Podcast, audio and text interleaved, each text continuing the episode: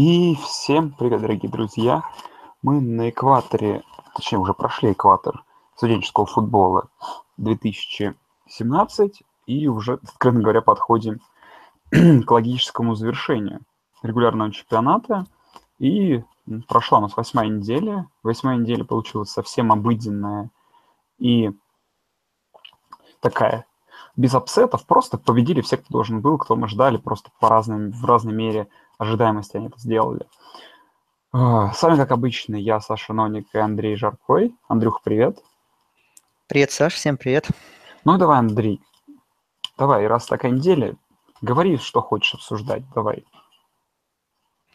Ну мы как начнем? С самого ожидаемого, с там, Penn State Мичиган или э, USC Нотр-Дам, или пойдем как-нибудь по хронологии обсудим, например, лучший матч недели Хьюстон-Мемфис, Ну, который в четверг был. Знаешь, обсудим просто все игры таких более-менее сеяных команд, потому что, ну, честно, обсуждать нечего. То есть, да, именно, то есть мы вам не расскажем что-то нового, и какой-то супер upset а не было нигде. Ну, был там один дурацкий upset, как обычно, оформил его Техас Тек, но мы поэтому тоже буквально пройдемся одним словом. Ну, давай, да, поехали. Потому что в пятницу была потрясающая игра, в ночь четверга на пятницу, да, это Мемфис Хьюстон, и, в принципе, наверное, вы бы пропустили эту игру и не обратили бы внимания на нее, учитывая, как проходила она три четверти, да, а закончилась она куда интереснее, потому что еще за минуту 40 до конца три четверти Хьюстон выигрывал дома со счетом 31-14, а потом в четвертой четверти еще по ходу выигрывал плюс 10, но в итоге свой отрезок университет Хьюстона выиграл со счетом, если я правильно помню, 28-7, финальный отрезок со счетом 28-7, и выиграл у Хьюстона на выезде в невероятном камбэке в четвертой четверти со счетом 42-38. Так что ты там, Андрей, такого смотрел, что прям тебе показалось, что это лучшая игра недели? Ну, по сценарию лучшая игра недели, конечно, потому что Хьюстон так доминировал. Вот в первой половине то, что творилось, мне это напоминало то, что мы видели в прошлом сезоне, когда Хьюстон играл с Луивиллем. То есть там Defensive э, Line Cougars просто уничтожал линию нападения Луивилля и просто возила по полю бедного Ламара Джексона. А Здесь было то же самое примерно с Райли Фергюсоном, квотербеком Мемфиса. Тоже ему просто не давали никакой свободы действий. И ему постоянно приходилось принимать решение в состоянии цейтнота. И, со- соответственно, он часто ошибался, бросал перехваты, там фамблы были. То есть Хьюстон доминировал и в нападении играл в целом неплохо. Но еще был, конечно, прикольный момент в конце первой половины, когда э, Мемфис был последний драйв, он оказался в field goal range, и у Мейджора Эпплвайта, главного тренера Хьюстона, к тому моменту оставалось еще все три тайм-аута, и он, в общем, три раза подряд морозил кикера. То есть в НФЛ нельзя так делать, то есть там один тайм-аут только можно использовать подряд, а тут в студенческом футболе таких ограничений нет, и Эпплвайт, в общем, три раза подряд брал тайм-ауты, и причем в первых двух случаях э, кикер Мемфиса, там была достаточно длитель- длинная дистанция, он свои удары забил, на третий тайм-аут промазал перед третьим взятым тайм-аутом, а когда все тайм-ауты закончились, четвертый удар кикера тоже оказался неточным. То есть забавный такой момент. А, но потом, конечно, в роли Фергюсона разыгрался, нападение Мемфиса тоже. Э, Хьюстон в целом все равно по части атаки выглядел неплохо, там Кайл Постма играл нормально, но потом как-то защита Хьюстона, ну, в первую очередь, ну, линия нападения, о, линия защиты может, уже устала так, просто, ну, она разрывала, и, видимо, сил уже не хватило на концовку. Ну, и Ралли Фергюсона полетели бомбы, и вот он там уже под 500 ярдов на пасе набрал, в общем, такой крутой камбэк. Ну, если бы мне еще сказали после третьей четверти, что так будет, я бы, конечно, удивился, но Мемфис очень, конечно, круто перевернул игру, и респект, что можно сказать. Да, довольно долго мы обсуждаем не самую такую Да, что еще а, обсуждать? по вывескам интересную игру. Да, нет, хороший футбол. Я даже сегодня повесил в обзоре лучших игр именно ее, потому что я, честно, какой-то адекватный... Ну, есть там еще одна игра с бешеной концовкой, но это, наверное, так одним словом обсудим. А, Поехали в субботу. Раннее утро. В принципе, все начиналось интересно, интересные вывески. И казалось, что неделька будет хорошая, но так не получилось. Хотя одна игра вот в первой волне, которую, в принципе, мы, наверное, ждали с начала сезона, но на этой неделе она была не такой. Крутой по вывеске это игра Флорида Стейт дома против Луивиля. А, Ламарчик приехал, Ламарчик выиграл игру, хотя сделал он это наконец-то не в одиночку. С таких интересных фактов, наверное, то, что Лувильч хорошо провел третью четверть, и когда повел два тачдауна, я подумал, во, все, красава, выиграют. Потом умудрились пропустить два тачдауна, и, в принципе, должны были эту игру и проигрывать, потому что Флорида Стейт владела мячом на их половине за две минуты до конца, на их 20 ярдах, но совершили фамбл, да, хозяева, мяч перехватили гости, и Ламар Джексон прошел по полю 59 ярдов, и этого было достаточно для field goal а с 34 ярдов, который, в принципе, их победу обеспечил. Наверное, может быть, вы не обратили внимания, потому что про Луивиль мы не так часто сейчас говорим, но в целом, вообще-то для Луивиля первая победа со времен, да, того, как уволили атлетик-директора, как уволили баскетбольного тренера Петин, да, э, и у них был стрик из двух поражений, наконец-то им удалось его прервать. Ну, а по части игры, ну, мне очень понравился Ламар. Ламар просто потрясающий был. А, может быть, статистика его не такая прям голая, так, которая просто невероятно кажется. Но в целом, все-таки согласитесь, что против очень хорошей защиты Флорида стоит против выноса. Набрать лично 170 ярдов, это дорогого, дорогого, дорогого стоит. Ну, а Флорида Стейт что? Ну, вот их квотербек Джеймс Блэкман, конечно, местами был хороший. В принципе, когда в четвертой четверти он мне понравился. То есть тут есть зачем посмотреть, и я, в принципе, думаю, что тут есть а, как бы какое-то будущее. Но вот в этом году уже Флорида стоит 2-4, так что, откровенно говоря, их шансы на боул не то что малые, конечно, наверное, они должны выигрывать там у более слабых соперников, но в целом это не то, чего ждали от третьей сейной команды на первой неделе. Ну да, и, в принципе, по игре ты все сказал, там особо ничего не добавить. А вот по Флорида Стейт 2-4 я вот специально перед подкастом посмотрел их оставшееся расписание, и такие у меня смутные сомнения, что Семенолы в Боул попадут, потому что у них сейчас выездная игра с Бостон Колледж, вроде как, казалось бы, несерьезно, но Бостон Колледж сейчас в порядке. А дальше у них еще впереди домашняя игра с крепким Сиракьюзом, который фаворит, который фаворитам дает бой. А потом еще выездная игра с Клемсоном, потом игра с какая-то водокачкой вроде с Делавер Стейт, ну это ладно, победа. И на последней неделе еще выезд к Флориде. То есть больше двух матчей вот из этих четырех сложных, которые предстоят впереди, из них три выездных. Э, Флорида Стейт ни в коем случае нельзя проигрывать, а выиграет ли она два из этих четырех? У меня... Да, почему? Да. А, подожди, у них же 11 матчей, получается, у них будет 5-6, даже если они тогда два проиграют. В общем, надо три тогда выигрывать, получается. О, ну это все, все серьезно. У них же одной игры не хватает теперь, да. Да, да, да. Из-за всех этих ураганов. Ну да, в общем, Флорида Стейт есть проблемы. И посмотрим, как все сложится. Но у следующей программы, которая пятая сейная, тоже есть огромные проблемы. Обсуждать в целом игру Висконсина с Мэрилендом я смысла не вижу, да, Хорнибрук набросал свои тачдауны, крутой э, раненбэк Бэджерс Джонатан Тейлор набегался из 120 ярдов с тачдауна. Ну, в принципе, там, как обычно, набегала вся команда. Э, вопрос, да, куда исчезло то веселое заводное нападение Мэриленда с первой недели с Техаса. С Техасом тоже вопрос. Но хочется поговорить не про Висконсин, в целом побольше, с точки зрения чего, что сегодня я классную статью читал о том, как бы если бы сегодня вышли первые ранки плей-офф, ну уж завтра точнее, ну, не знаю, когда будет слушать подкаст, условно говоря, на этой неделе, после восьмой недели, как бы вообще бы, что бы сложилось, собственно говоря, в этих ранках. И там Висконсин стоит у североамериканских аналитиков одиннадцатым сеяном. И, и я тут что-то поймался на мысли, что давайте-ка вы, правда, посмотрим, с кем играл Висконсин на этой неделе, э, в этом году, извиняюсь. Они обыграли дома в Юту Стейт, прекрасная победа, Флорида Атлантик, да, это одни из фаворитов своего дивизиона в Америке конференции, но... Будущая династия, да. Это просто полная, ну, ну не полная водокачка, просто такая типичный средняк просто команда, которую нужно обыгрывать. Бригам Янг на выезде. Бригам Янг, это, наверное, худшая команда, одна из худших команд в этом году в сезоне. Так что команд... победа над Бригам Янгом вам должна не особо ничего о многом говорить. Северо-запад, да, в целом более-менее добротная программа, и в концовке они там тоже начудили.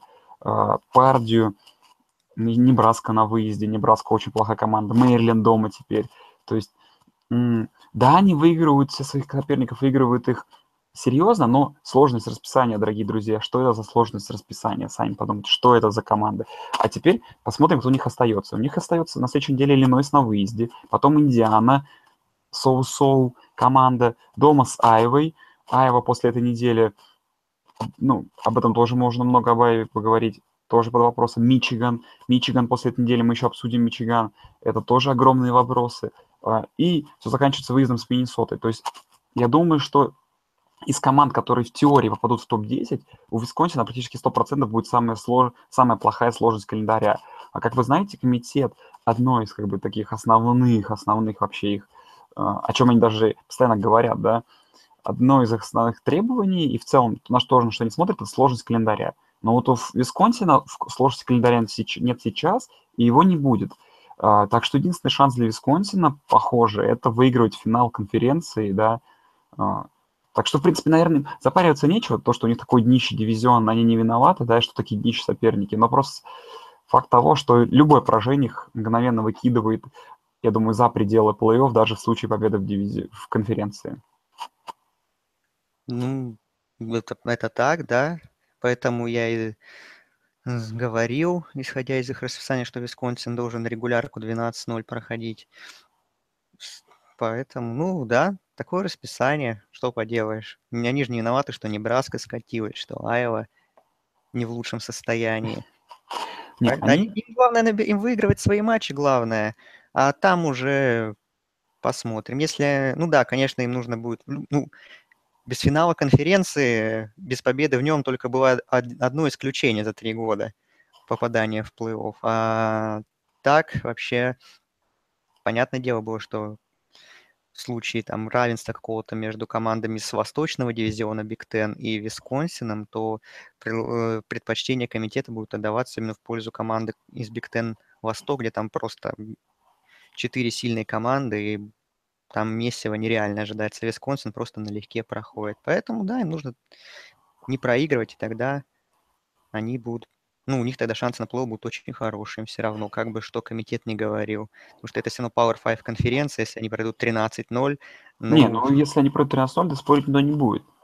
Тут, знаешь, такой, скорее, э, если так, знаешь, подумать о том, что какие вообще шансы возможны, наверное, возможно шанс, что они кому-нибудь проиграют, да, на выезде какой-нибудь там Миннесоте на, последней, на предпоследней неделе, выиграют конференцию, да. Ну, тут и на руку в любом случае то, что сейчас происходит в Пак-12. Так что, наверное, они даже...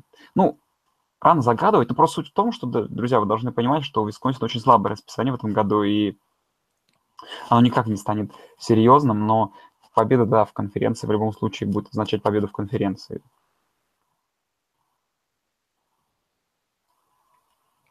Андрей.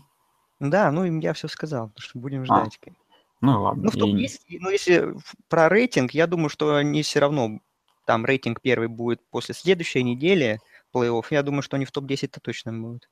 Ну, должны вообще, да. Не, ну в топ-10 должны быть. Вопрос, посмотрим, да, поставят ли их в топ-5. Я думаю, что нет.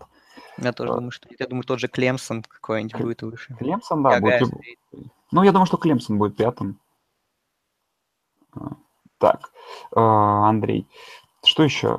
В первой волне еще была более-менее игра, ну, так что мы, друзья, все не будем так проходиться, знаете, мысли вслух, потому что неделя такая от, знаешь, которая дала шанс нам подумать вообще о том, что вообще к чему мы движемся, да.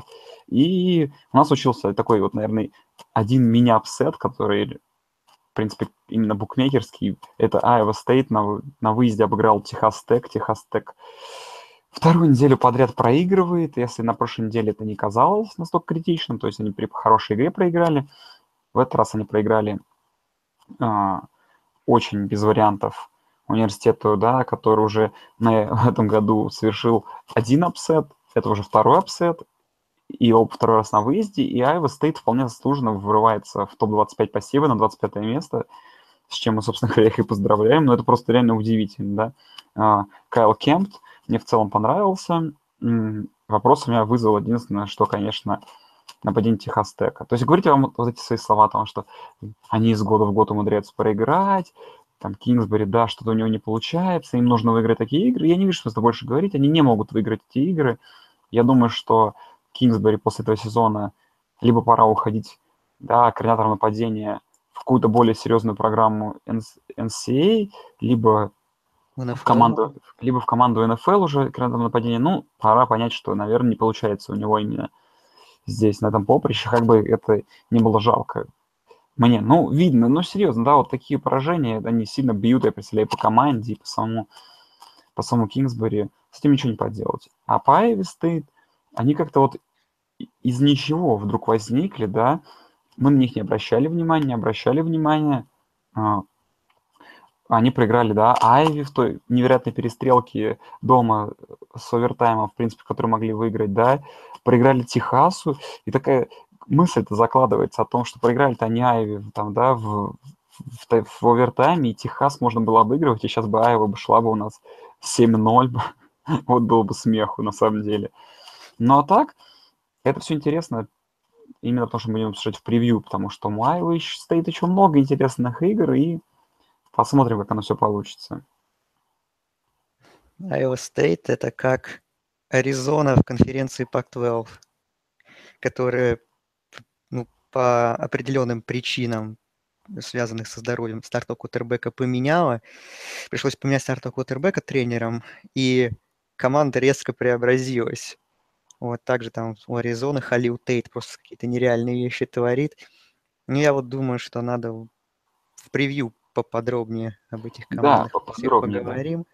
Потому что там в Pac-12 Юг внезапно интрига появилась, что там две Аризоны как начали всех крушить, поэтому там надо будет это подробно как-то обсудить все. А по Кинсбери, ну, да, НФЛ, э, либо либо координатор нападения другой команды, ну или либо сосредоточиться на кино, где у него хорошо получается, все, Оскар, может, получит зимой, да и зачем этот футбол ему?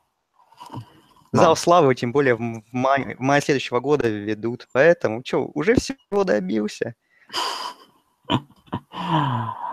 Ну, поехали к их соперникам по Big 12, буквально одним словом заскочая в Big, в Big Ten, где просто озвучим, что Радгерс обыграл Пардию, и, видите, Радгерс кого-то выиграл даже в конференции счетом 14-12, конечно, уродливая игра, но, тем не менее, победа есть победа. А, ну и поехали к той игре, да, которая в первой волне, наверное, имела самый крутой заголовок. Это Техас, Оклахома Стейт, игра, которая закончилась, ну, то, что вот реально называется Ugly Game, невероятно уродливая игра, но по напряжению очень крутая, в которой, собственно говоря, а, в очередной раз в сезоне подопечные Хермана выступили в очень-очень близкой игре, которую они могли выиграть. Что по Техасу? Именно хочется сказать, что это просто невероятная защита, просто какая-то космическая защита. И, наверное, если выкинуть за скобки ту игру, которая была против э, Мэрилина на первом деле, потом защита очень хорошо справляется со своей работой. И прям это серьез, серьезно и солидно смотрится. Второе мое замечание и наблюдение, что вот как тогда ты говорил что, про кого там, про Южную Каролину, что есть команды, которые там, да, идут что-то 4 4-2, а выглядит как команда 2-4, то вот Техас это команда, которая играет с результатом 3-4, а выглядит как команда 6-1 или 7-0. Ну, не выглядит, но в теории мог, может и быть. То есть, да, будем честны, с Мэрилендом почти вытащили игру тогда и с UC вели в самой концовке, и с Оклахомой вели, и с Оклахомой Стейт вели. Это все могли быть победы, как минимум это могло бы быть 6-1. Но нападения реально не хватает в этом году, и будь нападение, сейчас бы все по-другому было бы Big 12. Так что я опять же, да, я рад за Хермана. Обидно, да, наверное, ему и команде, что они вот такие heartbreaking, да, поражения, которые разбивают сердца болельщиков, постоянно получает, но это то, через что команде, вот, наверное, это стоит пройти и, возможно, проиграть все эти игры в этом году, чтобы потом карма очистилась, и все это было в следующем году. А по Оклахоме Стейт для меня удивительно было, что как так получилось, что все-таки настолько заводное нападение, настолько плохо играло. То есть, да, Мейсон Рудольф не набрал ни одного тачдауна, хоть и накидал практически 300 ярдов, но в целом выглядело соу-соу, да, так себе, будем честны.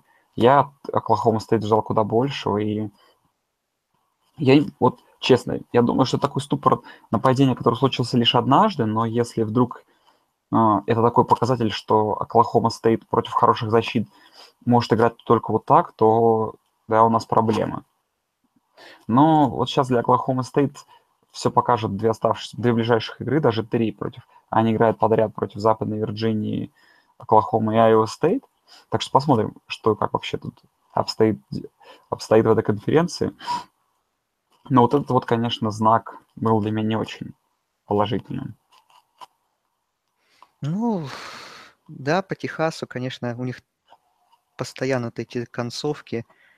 Три матча с овертаймами. USC проиграли, на этой неделе проиграли. Только у Канзас Стейт смогли выиграть в двух овертаймах. Ну, за Техасом очень интересно наблюдать. По крайней мере, несмотря на то, что результат сейчас не очень хороший именно в плане баланс побед и поражений. Все равно, мне кажется, команда заметно прогрессирует, ну и защита просто невероятная. Мэтт Кеннеда, еще раз надо его отметить, новый координатор защиты Техаса проделает просто какую-то нереальную работу. За такой короткий период построить такую оборону. То есть, Андрей, ты краток. Ну да, что еще обсуждать? Ну, игра была неинтересная, прямо скажем. Ну, такая напряженная, но такое, знаешь, на любителя. Big, да. 12, Big Ten Запад, вот игра была. Ну да, похоже на то было. А, поедем дальше, так просто по волнам скача, с, с, двигаясь не спеша. У нас вот есть игра Алабамы против Теннесси, в которой Алабама все-таки фору пробила а, и вырос что 45-7. Но был недоволен, конечно, Бат Джонс что-то после говорил там в конце, после, что-то после игры, да все понятно, то есть в этой игре, э, не знаю, почему после этой игры не было, опять же, объявления об его увольнении, это тоже непонятно. В принципе, это самое интересное, что было в этой игре, то, что должно было произойти после нее, но это не произошло, поэтому мы и так слишком много времени потратили на это. Но Алабама, в принципе, играть так, как должна, с такими водокачками. Честно говоря, даже не хочется обсуждать эту игру. Хочется надеть пакет на голову, как болельщики Теннесси, и просто молчать. Да. Ну, а раз у нас есть возможность поговорить про скрытых фаворитов и такие команды, лошадки, которые при определенном раскладе что-то могут. Это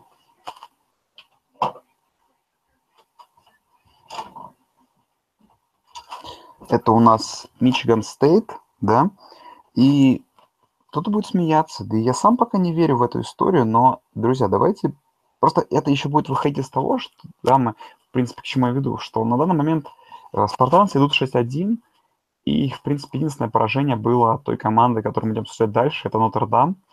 А Нотр-Дам нынче-то серьезный соперник. А, я не хочу там говорить, да, что, что Мичиган это какая-то новая сила, что Мичиган может выиграть свой дивизион, но все-таки как бы будем иметь в виду, что у них результат 6-1, и в целом команда, да, хоть нападение есть проблемы, какую-то более-менее игру показывает. Так что интересно просто, даже не, не хочется как-то развивать эту мысль, просто интересно, э, потому что как-то скатятся они вот к результату там в теории там 7-5, 6-6, 8-4, или в матчах против Penn State или Ohio State какой-то бой им дадут, я склонен сомневаться из-за того, что ну, реально нападение вообще очень плохо в этом, очень плохо играет в этом году. Но, тем не менее, нельзя да, этого факта сейчас из виду, собственно говоря, упускать, то, что они идут 6-1, и игры против Огайо Стейт и Penn у них еще впереди. Ну, в матче с Индианой нападение тоже три четверти мучилось, понимала, что делать, хотя защита Индианы никогда элитной не являлась.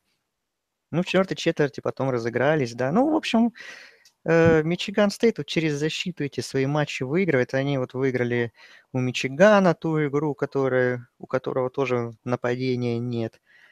Индиану смогли засушить, Айову. то же самое без вменяемой игры своей атаки против Огайо Стейт и Penn State спартанцам будет ну, невозможно. Поэтому я думаю, что вот 9-3, 8-4 это вот их будет результат, скорее всего, к концу сезона. И постепенно тот набирающий обороты хайп вокруг них, он спадет, когда уже ну, игры будут с, реальными, с реально сильными соперниками. Потому что мы их видели, Спартанс, на фоне Нотр-Дама, и там было, конечно, ну, ком- там были команды разного уровня, прямо скажем. А, в следующей в списке команд, которые мы стали как-то незаслуженно забывать, это университет Вирджини Тек. Да, эти парни дома были биты Клемсоном, но после этого они выиграли две игры подряд у на выезде, во-первых, у Бостон колледжа, который теперь чуть ли не гроза ACC, и на этой неделе опять уверенно разгромили слабого соперника по конференции на этот раз Северную Каролину с счетом 59-7. Ну, кроме очередного перформанса Джоша Джексона, стоит просто обсудить тот факт, что Вирджиния Тек – это команда, которая, э, от, которая от победы в матче с Клемсоном, по сути, не холодно, не жарко, потому что его, он, они еще раз смогут сыграть с этими ребятами только в финале конференции, да. А, а их самый важный матч впереди с Майами, потому что, ну, вот у них в расписании остаются сейчас дома Дюк, на выезде Майами, Джорджия Тек, дома Питтсбург и на выезде Вирджиния. Но из серьезности этих соперников, да, реально представляет на данный момент это Майами и Джорджия Тек на выезде, плюс они идут друг за другом. Но в целом Майами сейчас тоже обсудим. Как бы Вирджиния Тек имеет огромный шанс выиграть свой, свой дивизион, огромный шанс попасть в финал конференции и играть там, скорее всего, с Клемсоном. И в случае, если они как бы выиграют Клемсон, дорога в, национ... в плей-офф им, конечно же, открыта. Поэтому, да, вас не должно сейчас как-то так отвлекать, да, от всего тот факт, что они все лишь 14 сейны, или, я не помню, на этой неделе они уже, по-моему, выше, да, да, они, по-моему, уже 13-е. 13 да, они после этой недели. Но, тем не менее, вот смотрите с этими парнями, потому что, ну, наверное, перед матчем с Майами мы много поговорим про них. Но так-то это серьезно, серьезно как бы... То есть, да, это же серьезно, они, ну, скорее всего, выиграют свой дивизион, да. Ну, точнее, имеет практически там 50% шанс наряду с Майами. Но про Майами говорят все, про Вирджинию так не говорит никто. Поэтому незаслуженно забытую команду вспоминаем мы у себя в подкасте. Ну, в Майами говорят, понятно почему. Потому что ZU давно так не были высоко. И Virginia Tech, ну, более-менее уровень держит последние годы. Э, Джордж Джексон, да, неплохо, но насколько печально, конечно, сейчас выглядит Северная Каролина, вот, конечно, что меня расстраивает. больше, больше всего. Но да, ждем... Ждем Тархил. Да, да. Обратите внимание. Ужас вообще, ужас. Ждем десятую неделю, вот выезд в Майами. Там, наверное, все решится, кто выиграет Костов дивизион в ACC. Да. И едем дальше заездом перед в очередной матч American, ой, Atlantic Coastal конференции, заедем в American конференцию, да, где играли на этой неделе Центральная Флорида против Флота. И честно скажу вам, что как-то незаслуженно низко э, идут Центральная Флорида относительно своих, своих, видимо, конкурентов по конференции Южной Флориды, потому что тоже сегодня, то есть те, который читал, говорят о том, что Центральная Флорида в настоящем как бы посеве, ну, в смысле, в комитетском, будет намного выше, Mm-hmm. Потому что сложность их расписания реально, реально сильнее намного, чем ту же, ту же Южной Флориды, и, в принципе, очень сильная по меркам таких всех конференций, потому что, ну, что у них числится? У них числится победа над Мэрилендом на выезде. У них есть победа дома над Мемфисом разгромная, победа на выезде над Цинциннати разгромная. А на этой неделе они прибавили к ней в таком в матче, где, в принципе, они по делу выиграли, и, в принципе, всегда казалось, что они выиграют, я даже заглядывал в него, и в итоге они выиграли у флота. На выезде тоже тяжелый матч, но выиграли его. И, откровенно говоря, дальше календарь, конечно, совсем ни о чем до матча с Южной Флоридой. Но не знаю, Центральная Флорида, вот именно потому, что я видел на этой неделе от них, и то, что я потом увидел от Южной Флориды, для меня все-таки главные фавориты American Athletic конференции, и, конечно, главные фавориты на то, чтобы пройти из группы Five конференции без поражений и попасть в новогодний боул, а вот там-то они могут кого-то хлопнуть серьезного.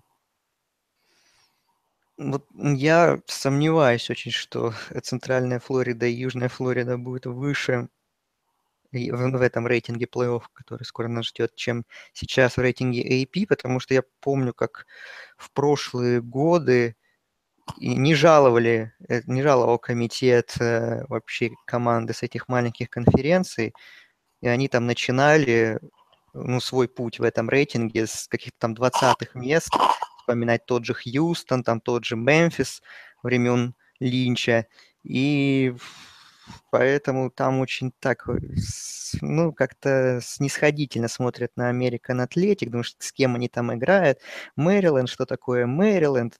Да, они выиграли Техас, но потом там что с ними сделал условно Гайя Стейт, что это вообще за команда. В общем, поэтому у меня есть сомнение, что э, а что Центральная Флорида будет выше в первом ну, рейтинге. А по игре Маккензи Милтон, красавчик, снова хорошая игра.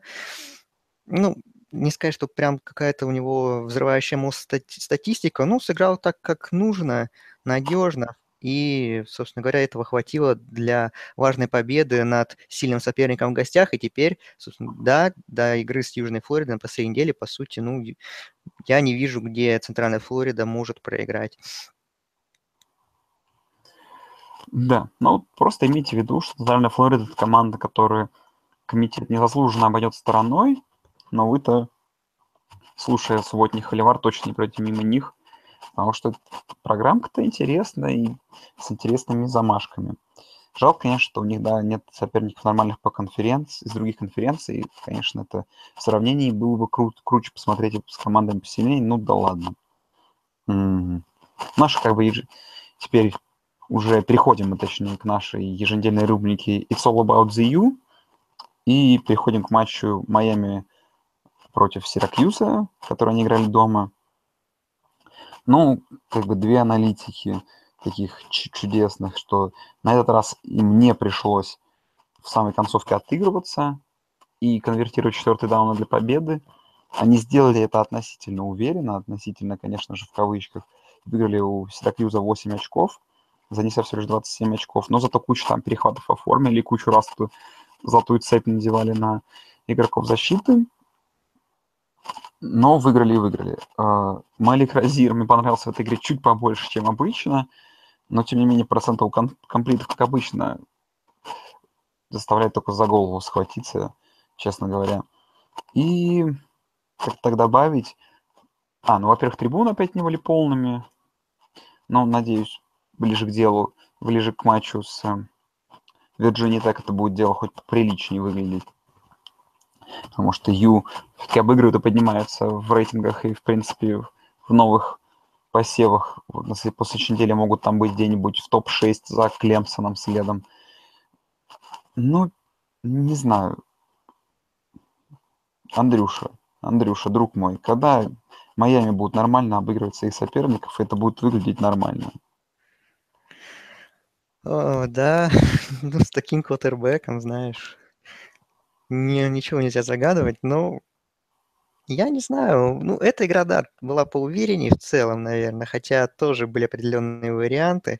Ну, просто у Сиракьюза реально линия нападения, она просто... Эрик Данжи, его там как только не лупили, он просто... Я, как он живым еще там... А, жив остался после этой игры, я... Для меня это загадка. Ну, бывает такое, что ну, защита Майами работает хорошо, ну, нападение как-то худо-бедно что-то набирает. Ну, для таких, для матча, для побед над такими командами ниже уровнем этого пока хватает. Хотя тоже, знаешь, так, на тоненького. А, с Virginia Tech нужно играть будет, конечно, нападение как-то по-другому и более разнообразно, и более эффективно, потому что у Virginia Tech самой очень кру- крутое нападение. Я не уверен, что и защита Майами сможет также вот сдерживать, как в играх там с предыдущими соперниками. Поэтому вот для их квотербека, для Майами, для Розира, вот, конечно, десятая неделя, это вот будет огромнейшая проверка, и если он ее провалит. Но я этому не удивлюсь. Для меня как бы Вирджиния Тек как команда более симпатична в этом сезоне. Поэтому, ну, будем ждать, будем смотреть. Ну, пока что Майами... Ну, они вроде восьмые в рейтинге, но это просто из-за того, что они идут с нулем поражений. По игре для меня они не знаю, точно не топ-10, а может даже не топ-15, если честно. Да, Майами вопросы, и скоро мы на них получим ответы. А, вопросы есть в последнее время и к следующей команде. Это ну, ну на, на период этой недели они были девятыми сейными, играли на выезде против Канзас Стейта. Речь, конечно же, о Оклахоме, а, которую вторую неделю подряд после неожиданного поражения от Айва дома, вторую неделю подряд проигрывают, а, ой, выигрывают на тоненького. А, я тебе могу так напомнить их игру против Бейлора четыре недели назад, в которой они, в принципе, тоже там в концовке пытались отдать игру довольно плохой программе в этом году, да? А mm-hmm. по итогу мы что имеем? Что в первой четверти они проиграли 27, 21-7, я уже за голову хватался, думал, неужели все, хватит, может быть. В итоге э, к четвертой четверти они переводили, переводили, переводили игру, э, пытались сравнять счет, в итоге сравняли счет и вышли вперед уже в четвертой четверти, потом дважды обменялись тачдаунами на тачдаун с Канзаса, мы в итоге за 16 секунд до конца, э, да, Роди Андерсон вынес неплохо на 20 с лишним ярдов и принес победу э, Оклахоме, но в целом это, опять же, выглядело не так уверенно. То есть тут можно сделать реверанс в сторону, откровенно говоря, Канзас Стейта, да, что команда неплохая и проиграла всем и Техасу в борьбе, и TCU в борьбе, и Оклахоме в борьбе, да, и, в принципе, их поражение от Вандербилта тоже можно как-то, ну, понять. То есть команда в целом неплохая. Но все-таки команда, которая так много очков не набирала, да, против таких защит, как TCU и Вандербилта, что говорит, видимо, о том, что у Оклахомы есть определенные проблемы в защите, раз они пропускают так много очков от Канзас Стейт. Не знаю, э, к Оклахоме куча проблем, куча вопросов, да. Э, Бедлам намного ответит, но, наверное, еще намного ответит тот факт, что игра с TCU, и вообще сейчас я думаю, что видя вот это все, что как играл, сыграл на этой неделе Оклахома, как играет Оклахома Стейт, TCU там где-то в углу, радостно потирает ручки, и она, в принципе, довольна таким содержанием и качеством игры своих конкурентов по, по конференции. Но я недоволен, потому что я очень хочу какой-нибудь такой задорный финал увидеть. Оклахомы, вроде Оклахомы TCU, ну, чтобы это прям было круто. Потому что это в любом случае, наверное, будет круто, но хочется, чтобы какую-то это прям очень серьезно имело последствия для плей-офф. Ну, финал будет TCU Iowa State, наверное. ну, эм, по Оклахоме Бейкер Мейфилд затащил в этот раз. Молодец, что можно сказать. Эм, а по игре то, что они не уверены, я согласен, смотрится в последнее время. Знаешь, это для меня как-то, наверное, ну, просматривается по ходу игр, что Линкольну Райли, главному тренеру, им не хватает опыта именно игры, именно работы главным, главным тренером команды, причем такого уровня. Да, он был координатором у Вова Ступса нападения и за плей-коллинг отвечал он, но он отвечал именно за один аспект игры, а сейчас ему нужно фокусироваться и на защите, и на всем остальном. И пока что вот с этой концентрацией, вот как у самой Оклахомы нет вот этого единства, то есть она ее из матча в матч, там, то с Айовой Стейт она выносит соперника, то потом проваливает вторую половину, то с Техасом примерно то же самое, но худо-бедно на зубах там что-то вытащили. Сейчас первая половина такой же провал, но во второй прибавили и все-таки выиграли за счет ну, уровня игроков в первую очередь. И вот у Райли вот тоже вот самое, вот как-то он какой-то местами потерянный, и вот это вот не хватает вот какой-то твердости и монолитности, которая была при Ступсе. Ну, понятное дело, что Райли еще совсем молодой, Он только вот набирается опыта. И то есть пока вот Оклахома такая ни туда, ни сюда. Вот какая-то... За счет Мейфилда и других исполнителей они, конечно, вытаскивают, ну, кроме одного случая. Но вообще, конечно, это все смотрится пока что... Ну, нынешняя Оклахома на порядок слабее, там, прошлогодней или команды 2015 года. Тут, как бы, я думаю, ты со мной согласишься. Да. Что, давай устроим рубрику быстренько по сек, потому что там, в принципе, ничего крутого не произошло, но, наверное, пару результатов стоит озвучить с точки зрения того, что играла сейная команда LSU против All Miss на выезде, выиграли с счетом 40-24. Но, наверное, результат другой игры меня куда более впечатлил. Оберн после непонятнейшего поражения от LSU, очень обидного поражения, приехал на выезд к Арканзасу и просто вынес их с поля 52-20. Там Кэмерон Петвей и Хранинбек просто прекрасно провел матч, да, может быть, по ярдам не, не так много, 90, но три тачдауна. А, Ститхэм, их квотербек, конечно, играл просто плохо. Там все через вынос шло и вышло хорошо, да, что говорит о том, что, в принципе, об отсутствии практически у, нынешнего Арканзаса э, выносной защиты. Но в целом, да, такое более-менее яркое нападение дало хоть какую-то надежду о том, что Оберна в матче против Алабамы на последней неделе какие-то шансы, хоть какие-то будут. Ну, Арканзас это просто очень слабая команда в этом сезоне. Это, скорее всего, они не попадут в боул впервые за несколько лет. И вопрос Брэд Биллима и его будущее в Арканзасе как главного тренера сейчас стоит достаточно остро. Многие говорят, что пора расставаться, искать нового специалиста. Ну, я бы пока так не спешил, в отличие от ситуации с Теннесси, но задуматься, конечно, боссом Резербекс стоит, потому что этот сезон он пока что откровенно провальный. Ну, а Оберн что? Да, реабилитировались уверенно. Поэтому еще они, в принципе, в гонке за победу в дивизионе. У них внутри конференции одно поражение. Ну вот нужно вот до матча с Алабамой больше нигде ничего не терять. Тогда Iron Ball все равно будет иметь смысл и большое значение для обеих команд. Ну, да, было бы неплохо, если бы так и получилось. Андрей, кто-то спросил, ты какую ночную игру комментировал? Penn State, Мичиган. Big ну, Ten. давай тогда о ней поговорим. И, в принципе, можешь сразу и рассказывать о ней. Э, да, рассказывать-то, ну, как для меня было вот интересно вот посмотреть на нападение Penn State против крутой защиты, одной из лучших в стране, и на эту крутую защиту против супер мощного нападения Penn State, соответственно, вот на этот матчап. Когда там Баркли за первые пять минут сделал два тачдауна, уже, честно говоря, даже комментировать не хотелось, потому что, ну, все понятно.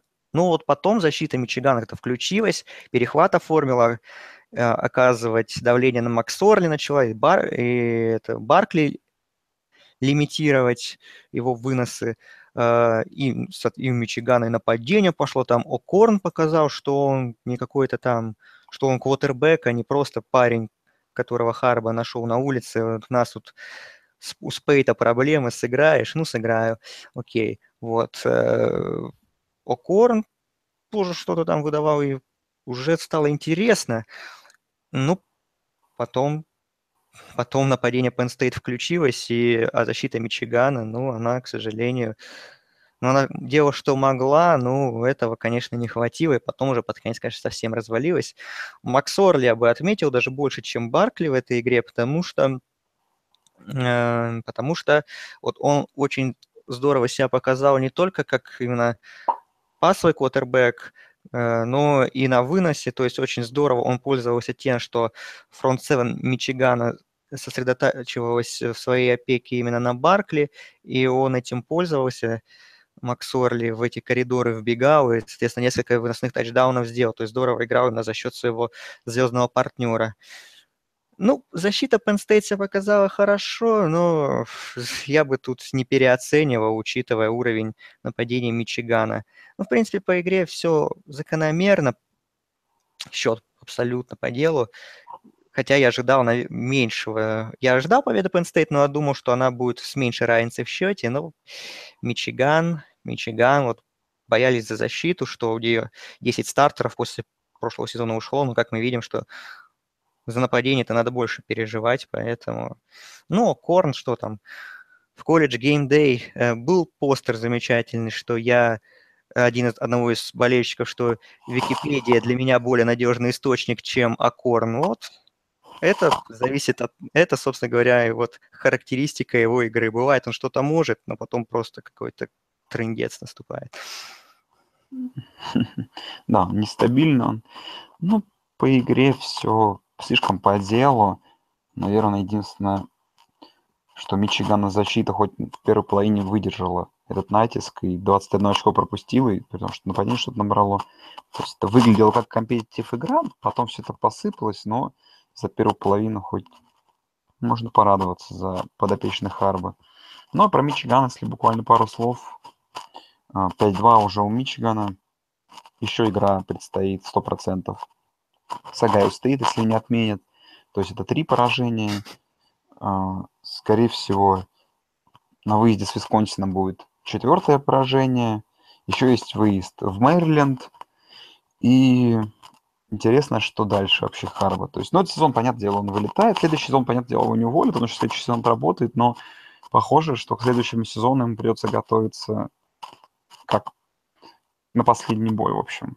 Реально. То есть, если не будет победы в конференции в следующем году, и не будет плей в следующем году, конечно, к Харбу будут уже огромные вопросы, а этот сезон уже, видимо, скатывается в огромное разочарование для болельщиков Росомах.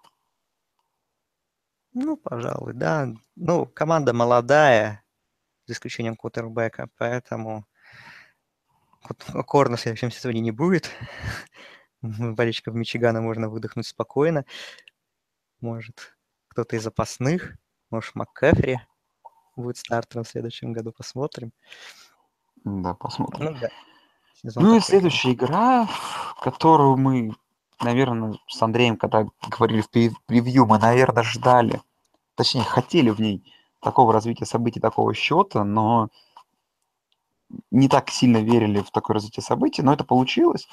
А, Нотр-Дам вынес с поля Южную Калифорнию просто уничтожив ее еще в первой половине. Закончилась игра с счетом 49-14, но, наверное, примечательнее в первой половине 28-0.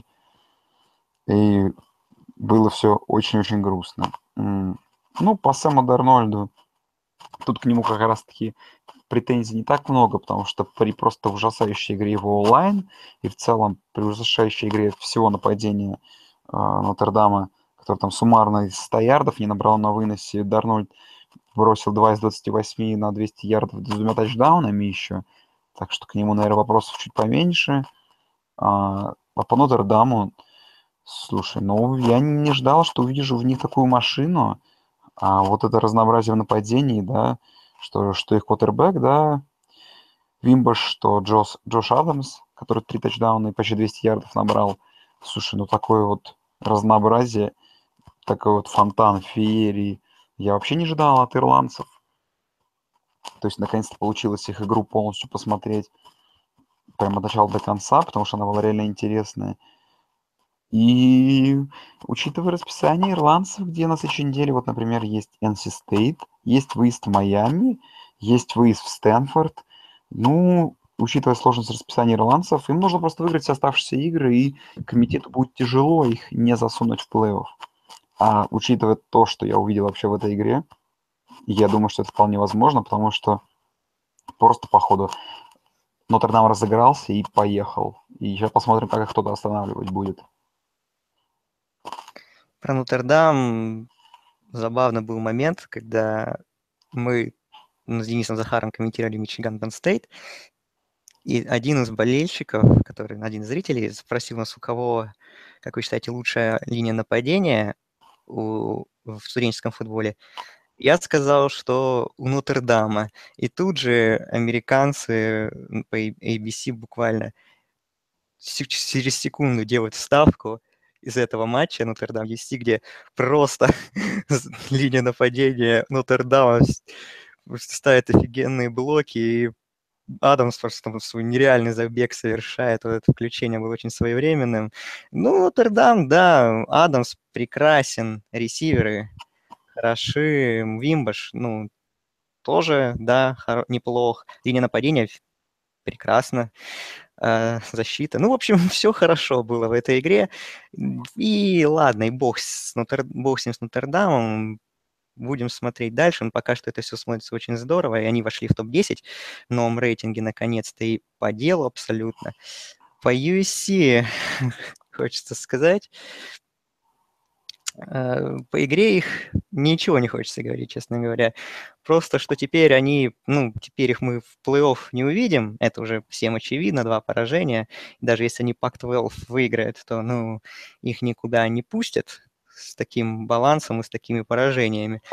А, ну, вот просто э, эм, USC, я перед сезоном еще в превью, вот у меня было вот такое вот, что вот Эм, да, там у них дивизион может быть слабый э, и так далее, но я бы, я их боялся переоценивать, я этого не делал. То есть, говорю, в потенциальном финале конференции с Вашингтоном я бы не ставил на USC так уверенно, как делали многие специалисты. Потому что вот сколько я лет смотрю студенческий футбол, USC постоянно талантливый состав, все говорят, вот USC, обратите внимание на USC, вот у нас есть там Алабама, Ohio State, там Клемсон, там Florida State, но еще обязательно следите за USC. Э, вот я слежу за USC из года в год, одно и то же, вот одно и то же, что они где-то лажают, и этот их талантливый состав, в общем-то, ничего и не добивается. Это знаешь, как, блин, в жизни вот ты встретил девушку красивую, вроде все нормально, умная более-менее, и все, прям влюблен по уши там. Но потом, вот когда ты ее лучше узнаешь, там, становишься ближе, там, с ней знаком, э, выясняется, что она и как хозяйка по дому так себе, и как э, и готовит так себе, и в постели тоже бревно. В общем, поэтому, и когда ты понимаешь, что вроде что-то в ней есть, но таких, а каких-то фундаментальных вещей нет. Вот так же, как и USC и LSU. Вот две команды, которые постоянно все чего-то ждут, ждут, ждут. Вот все, талант, это их год. А, ну еще Теннесси обязательно. Вот это их год, все, вот прям обязательно. И просто огромное количество парней по всему миру, ну, болельщиков этих команд просто потом к концу сезона разочарованы, что у них вместо талантливой команды очередная пустышка. Вот как и USC в этом сезоне. Вот уже, какое они там уже 19 в рейтинге занимает. Ну, это, конечно, просто, это очень плохо. Да уж. Можно подкаст после этой речи, наверное, закрывать. Ну, мы постараемся его закончить, друзья.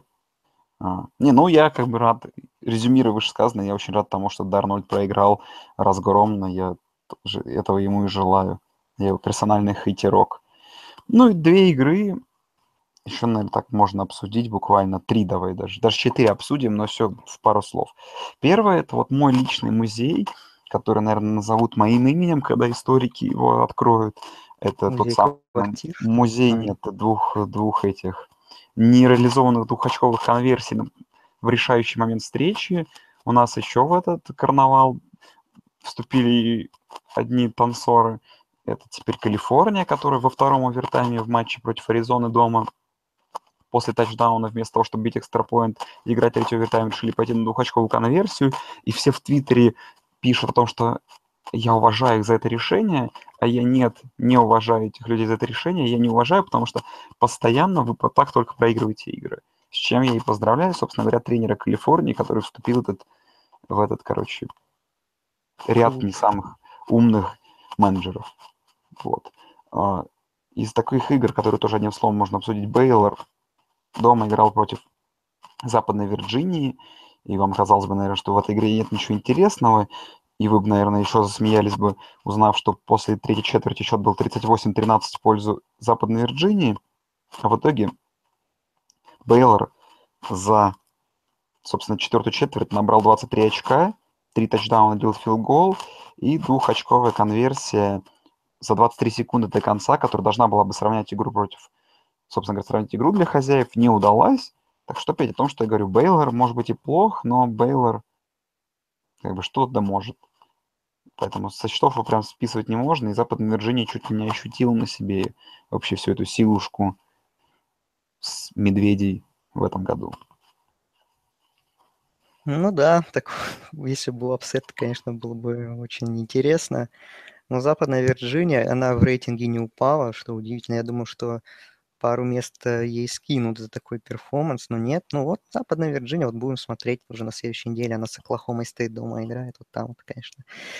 Шансы на финал Big 12 есть еще, но вот как-то команда тоже выглядит нестабильно. Местами она очень уверенно смотрится, а потом бывают какие-то провалы, которые очень сложно объяснить. А, еще буквально две игры из таких просто обсудим быстро. Не обсудим даже просто, чтобы вам интересно. Но просто с тех пор, как мы вам рассказали про Сан-Диего Стейт, эти парни имеют стрик 0-2, и теперь они больше не фавориты Mountain West внезапно. Fresno State. И теперь фаворит Fresno State, который в, в своем дивизионе, в своем дивизионе в конференции вообще идут 5-0 и проиграли пока что только Алабаме и Вашингтону, но что, в принципе, в принципе довольно достойные и качественные поражения. Поэтому там во всех power рейтингах э, группа 5 команд, Fresno State Bulldogs, там где-то в топе болтаются. Поэтому знаете, что мы скоро будем слушать про Fresno State по ходу в одном из подкастов, потому что ничего не остается. А, ну и просто смешной случай из матча Вашингтона против Колорадо, что когда нападение Вашингтон Стейт при счете 21-0 в четвертой четверти не смогло набрать первый даун, то есть получили три аут, их э, координатор нападения заставил отжиматься все нападение. Так что вот такие методы. Но так вроде похоже на то, что немножко отошли э, Кугуарс после этого поражения абсолютно ужасного. И да, должна как бы жизнь для них в норму возвращаться, забыть это и идти дальше. Так что ну, на, на, на следующей неделе это будет уже очевиднее. Ну так что, Андрей, что ты еще хотел обсудить? Да, так ты вроде все сказал, и мы все обсудили из основного. Ну, можно, конечно, поглумиться над нападением Канзаса в матче с TCU, но...